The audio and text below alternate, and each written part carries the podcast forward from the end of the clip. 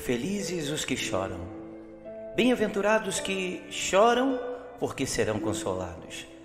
Lá em Mateus capítulo 5, versículo 4, Jesus deixa algo meio contraditório, paradoxal, quando ele diz que felizes são os infelizes.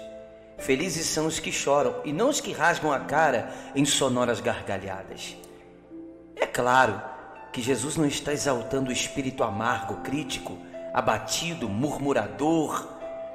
Você é feliz quando chora pelos seus pecados, quando chora pelas suas fraquezas, quando bate no peito lamentando os seus próprios erros, em vez de apontar o erro dos outros.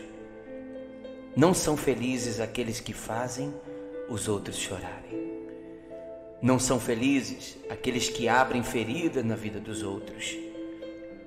Felizes mesmos são aqueles que choram por si mesmo, que choram pelas suas próprias mazelas e se entristecem pelas suas próprias falhas. Jesus disse que os que choram são muito felizes, porque eles serão consolados, e o consolo de quem chora pelos seus próprios pecados vem do próprio Deus.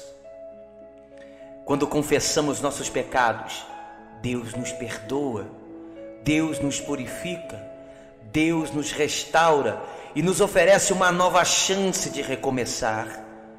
E você tem chorado pelos seus pecados? Você tem derramado suas lágrimas aos pés do seu Salvador? Você tem encontrado no Senhor Jesus a fonte do perdão e do consolo? Faça isso agora mesmo e você será feliz. Aliás, muito feliz. Você gostou dessa mensagem? Então me ajuda a compartilhar e me ajude a fazer outros entenderem também que bem-aventurado são os que choram. Deus te abençoe.